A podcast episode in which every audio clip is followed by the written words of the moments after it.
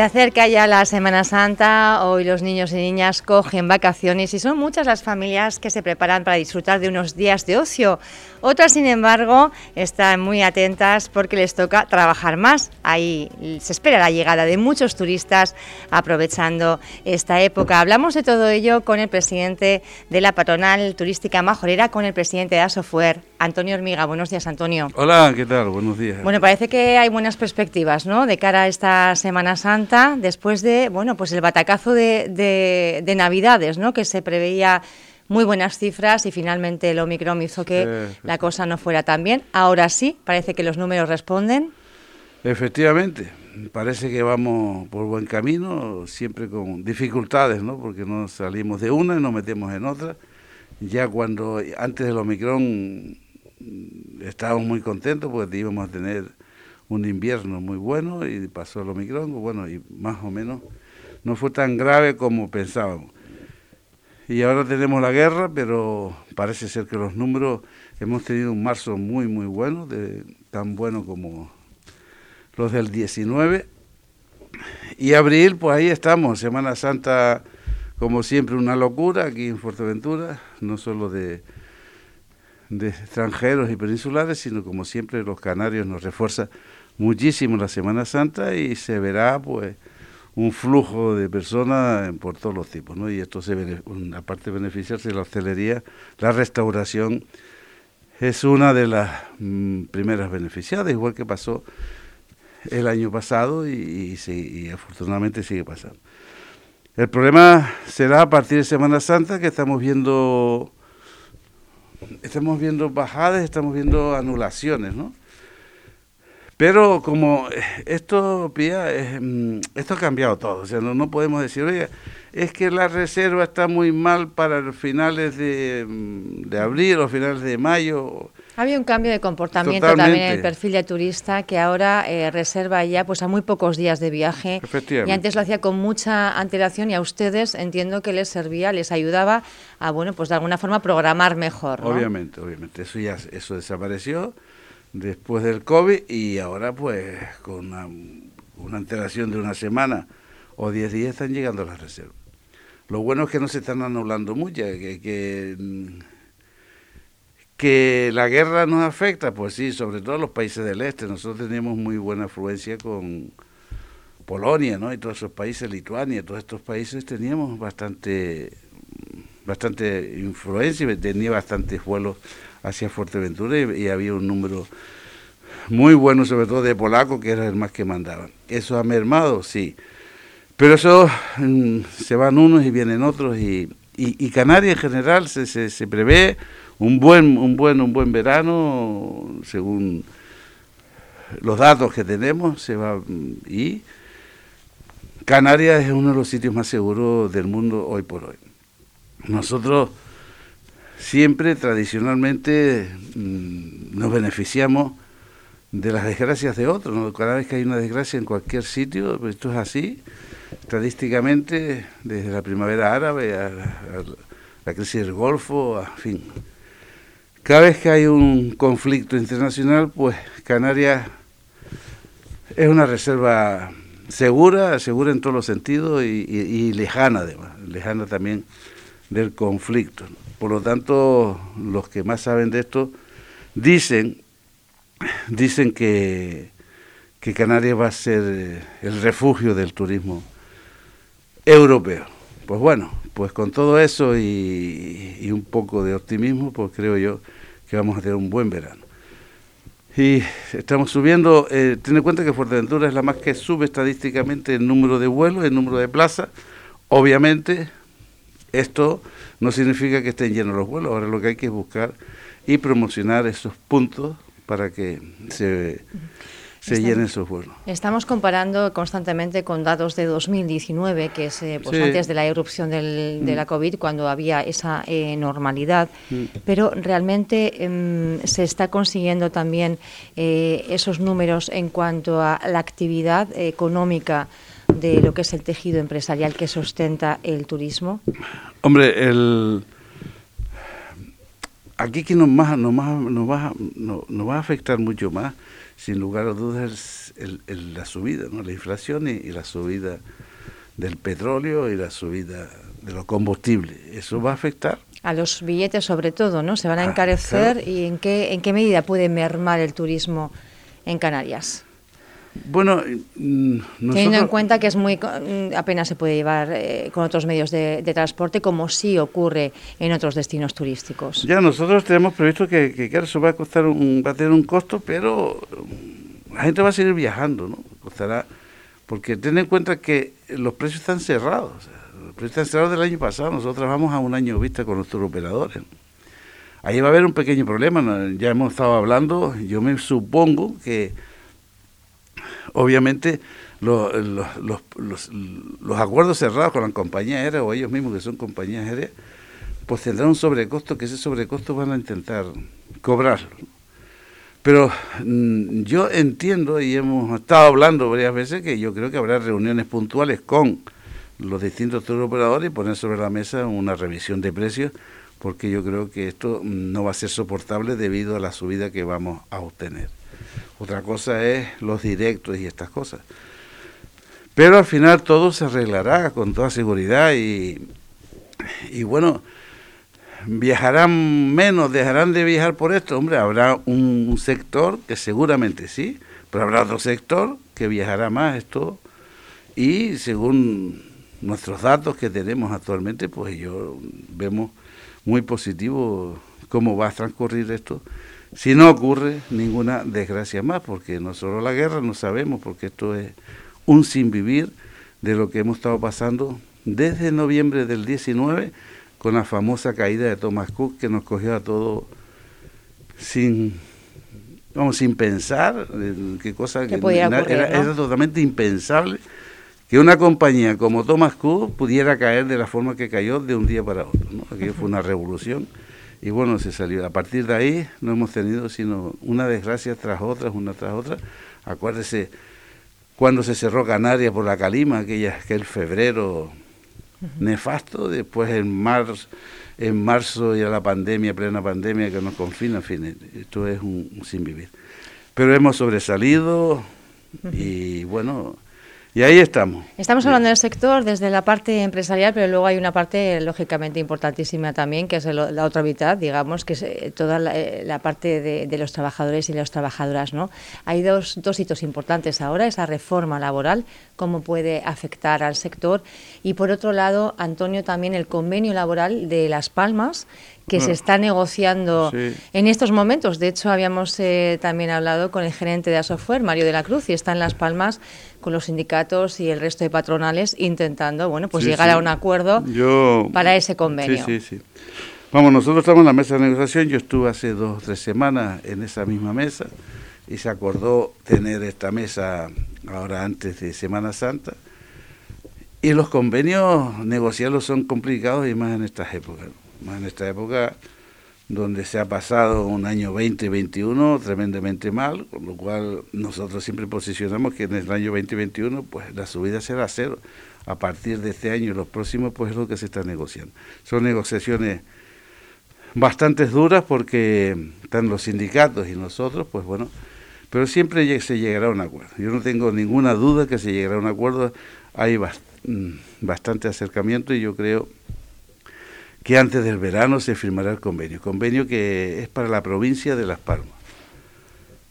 El Tenerife tiene otra, otra, otro convenio, ¿no? Una cosa es cierto que ustedes dicen que el convenio de, la provincia de Las Palmas es el mejor convenio de hostelería de todo el Estado, reconocido por también los sindicatos. ¿Es así? Es así, sí. Nosotros tenemos un convenio bastante bueno para el sector laboral y trabajador, ¿no? Eh, Las Palmas, eh, la provincia de Las Palmas, Tenerife tiene otros convenios, no tan buenos como nosotros, que hemos querido alguna vez fusionarlo, pues Tenerife, eh, la provincia de Tenerife tiene unas cosas que nosotros no tenemos y, viceversa.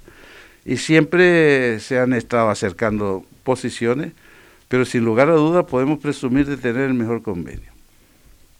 De hecho, nuestro convenio no deja contratar trabajadores externos, sino eh, se puede trabajar, pero con, las condiciones del convenio, O sea, cuando se externaliza un servicio, se mm. contrata una empresa de trabajo temporal y el trabajador tiene que estar remunerado en las mismas condiciones que alguien de la plantilla del establecimiento. Siempre hay alguna trampilla que hacen, pero normalmente eh, siempre es así y una trabajadora, una limpieza, una limpiadora o un camarero tiene que tener, se tiene que acordar convenio de, de turismo que nosotros hemos firmado y no se puede acoger a otro tipo de convenio como oficinas o no sé qué que se, se acogían antes para pagarle menos al trabajador. Por lo tanto, nosotros, con toda seguridad, repito, porque son ¿Cuáles son los principales escollos ahora de esa negociación? Siempre, no hay otro que la subida. Salarial. No hay otro, ese es el escollo fundamental, aparte de cosas. ¿Cuánto cobra una trabajadora de, una camarera de pisos, por pues ejemplo? Ahora está sobre los 1.300 y pico euros. 1.300 y pico euros, una, una, persona que trabaja de camarera en un establecimiento hotelero. Más o menos, sí. Eh, eh, eso es lo que cobra ella, más no sé qué sale. Que sería en el, rango, en el escalafón, de, la, más, el, más baja. El más. Eh, sí. de ahí para arriba. El más reducido y el resto. Van subiendo. Pero bueno, el, es para que nos hagamos una idea, porque hay mucha gente que igual está en el sector, eh, en el sector privado, de forma autónoma también, y le parecería pues un sueldo eh, más que digno, ¿no? Yo creo que sí, hemos tenido muchos problemas. Yo no voy a quiero hablar de las Kelly, pero el, sector yo creo que está bastante protegido. Los las trabajadoras y trabajadores están bastante protegidos y el escollo fundamental en cualquier negociación entre empresarios y trabajadores, obviamente, aparte de de, obtener más derechos sociales, que siempre se consigue algo, siempre se va consiguiendo mejoras en ropa, en esto, en, vacaciones, en, todas estas cosas. Pero el escollo... Es la subida salarial. Es la subida La reforma laboral, eh, Antonio, también queda mucho que hablar. Eh, ¿Cómo va a afectar eh, a la hora de las contrataciones, de las plantillas? Sector turístico, además, es un sector especial aquí en, Canarias. Sí, los fijos discontinuos. La, reforma laboral se trata fundamentalmente de lo que los fijos discontinuos o los discontinuos o los no se pasen a fijos. Ese es el fondo de la cuestión, que cuanto más gente, porque España parece ser que es el país donde menos, menos trabajadores fijos hay estadísticamente. Entonces hay, en fin, ya hemos estado, hemos asistido a varias charlas y no es tan sencillo como parece, no hay que hacer muchos números, una persona eh, puede sustituir, eh, tiene que ser la misma, eh, no se puede quitar a uno y poner a otro, si pasa más de 18 meses yendo al mismo puesto de trabajo, sustituyendo a quien sea, ya automáticamente pasa fijo. Y así una cantidad de características, pero fundamentalmente lo que se trata es de que haya cuanto más personas fijas en la empresa, será así. los empresarios tienen un baremo, pero tiene que hacer muchos números porque esa persona, desde que pase un X tiempo durante un año, o año y pico de meses que estén ellos trabajando, sustituyendo, esa persona tiene que ah, pasar a fijo. De, de momento, en las plantillas, en los establecimientos hoteleros, eh, ¿qué porcentaje de personal fijo hay en a nosotros por convenio el 60%, más del 60% tiene que ser fijo obligado. Yo no sé si en este convenio sube la tasa, que probablemente subirá la tasa de fijo. Pero bueno, ese es el, el escollo, la, la polémica más, más grande, que hay que hacer bastantes números, porque además eh, tiene que llamar siempre al mismo. No se puede llamar a distintas personas para sustituir a, a otra persona, siempre y cuando esté libre. En fin, es bastante enredado y hay que estar muy atento, sobre todo las grandes empresas, cuánto tiempo ha sustituido, cuánto tiempo no ha sustituido, etcétera, etcétera, etcétera. Antonio, usted ha sido eh, una de las voces eh, más críticas eh, con, la gestión que hacía el anterior, bueno, el, gerente del patronato de turismo de, Fuerteventura, Moisés Jorge. hoy en día no tenemos gerente, sí que esa figura un poco la está sustituyendo como puede la consejera de turismo, pero siempre en la idea de contratar a un gerente para el patronato de turismo. No sé si ha salido la licitación, y cómo están las cosas. ¿Qué valoración hacen ustedes desde la patronal? Bueno, la valoración de la patronal, nosotros lo que importa es si esto funciona o no funciona, haya gerente o no haya gerente.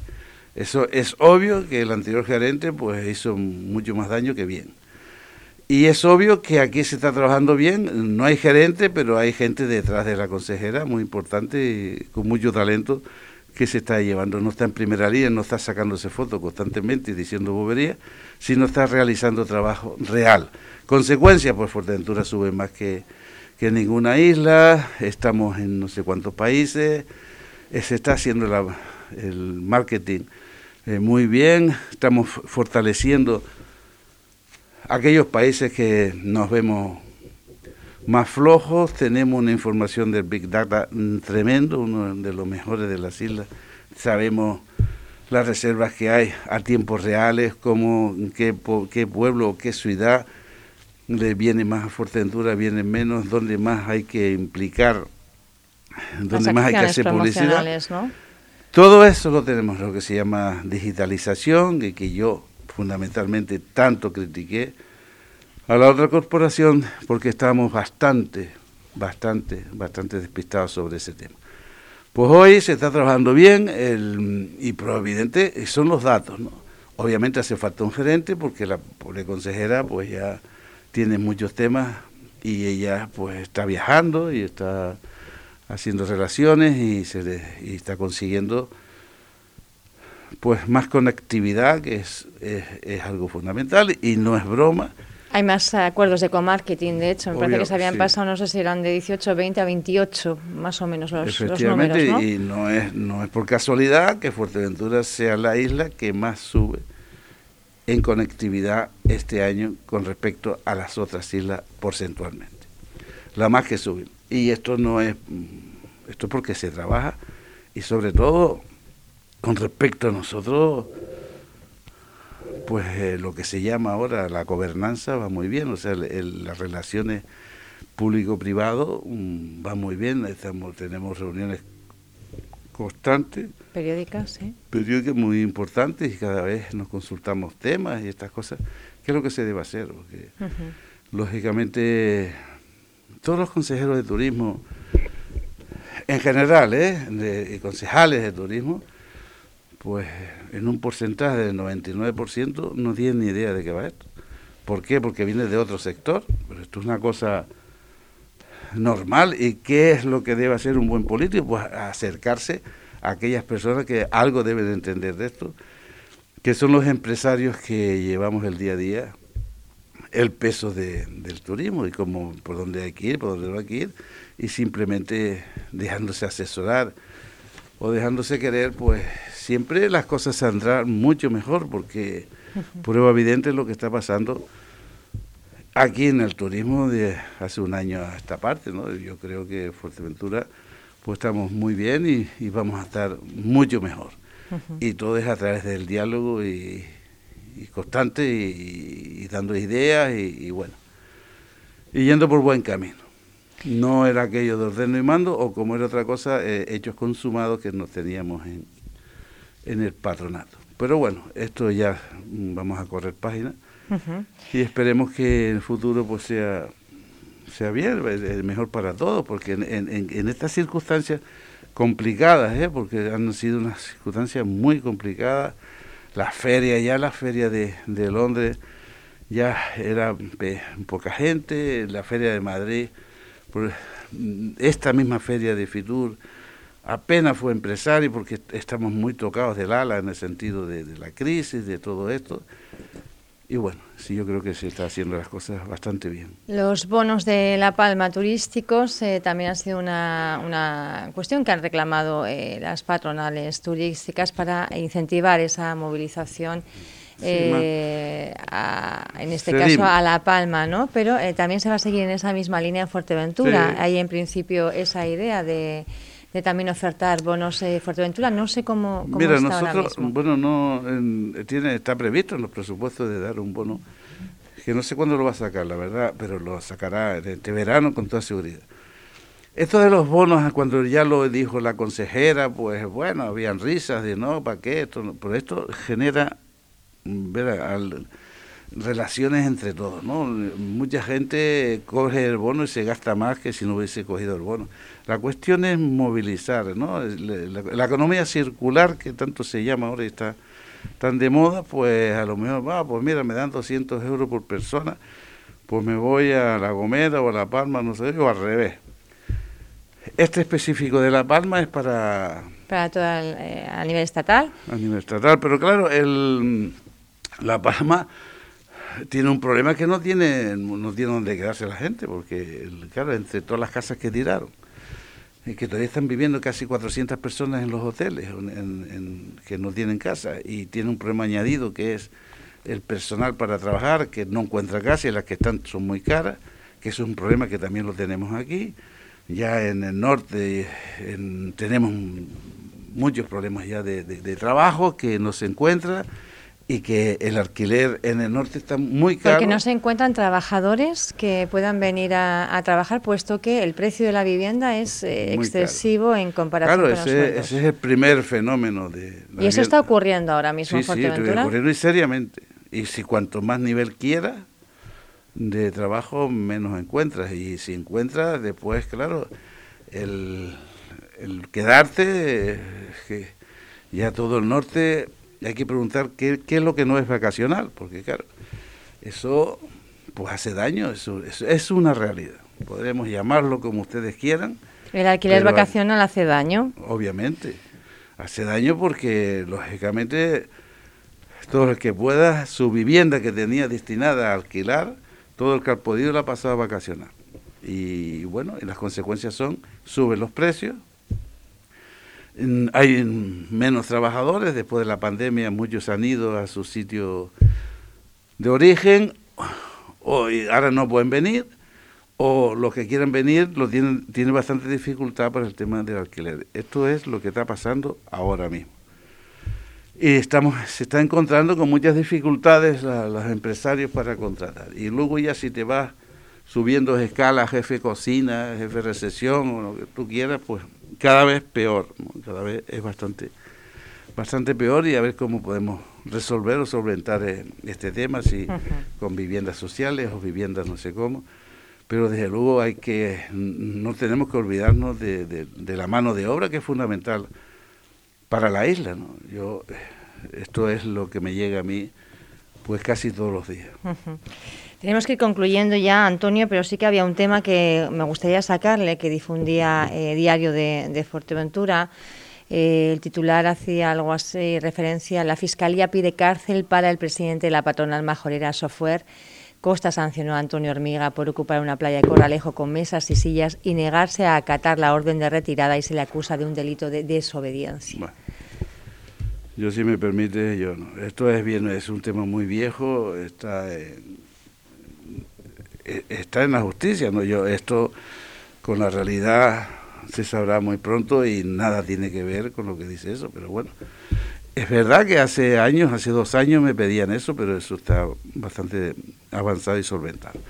No obstante, son noticias que, bueno, intentarán hacer daño o no, porque esto es lo mismo de hace dos, dos años, parece que salió, no sé cuánto. Bien, yo estoy muy tranquilo, no tengo problemas y tengo muy pocas responsabilidades de lo que dicen ahí pero mm, ya pronto te diré cuando haya la sentencia, porque yo está eso su juris y yo no quiero, mm, ¿sabes? Ni hablar de esto ni nada. Yo tengo mi defensa, tengo mis argumentos, tengo mi todo y ya, ya se verá. Pero esto es cizaña que se llama. Pero bueno, ya pues estamos acostumbrados a eso. Esperemos eh, cuando estén las cosas más claras y esté dispuesto a hablar. Aquí siempre tienen los micrófonos abiertos, lo que sí es cierto. No, no saldrá, ¿eh? Cuando ya cuando la, ya la sentencia sea lo que es, lo que debería ser, pues ya verá usted que en letras chiquititas, si acaso, teniendo, pero lo importante. Lo que está claro es que se prevé una importante inversión y la reforma de, toda esa zona, ¿no? entre otras cosas.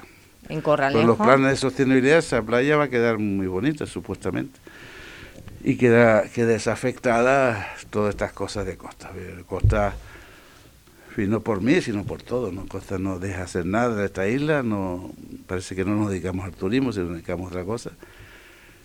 Y bueno, ni avenidas, ni nada. O sea, nada es nada desde hace años. Y, y lo que hay, si lo puede tirar mejor. Llámese Hotel Oliva Vieja, Tres Islas, esos costas, y así nos responde al turismo y a la al, trabajo, a Van a cambiar las cosas, se prevé el traspaso de competencias para junio, julio. Pues es nuestra esperanza porque hemos, el, paquete completo hemos luchado muchísimo por eso, llevamos años luchando por el traspaso y la gestión de costas hacia Canarias y esperemos, peor es imposible que nos vaya. Mucha gente dice, bueno, a ver si, no, mire, peor es imposible que nos vaya y por lo tanto los problemas se resuelven aquí, que aquí es donde se saben, porque aquí se saben, es que no dan permiso ni para fuerte música, este de que hemos, han tenido 20.000 problemas en Corralejo en la playa, cuando han tenido que trasladar y subir para arriba, otra vez se, hizo en el, en el, campo de fútbol, no sé qué.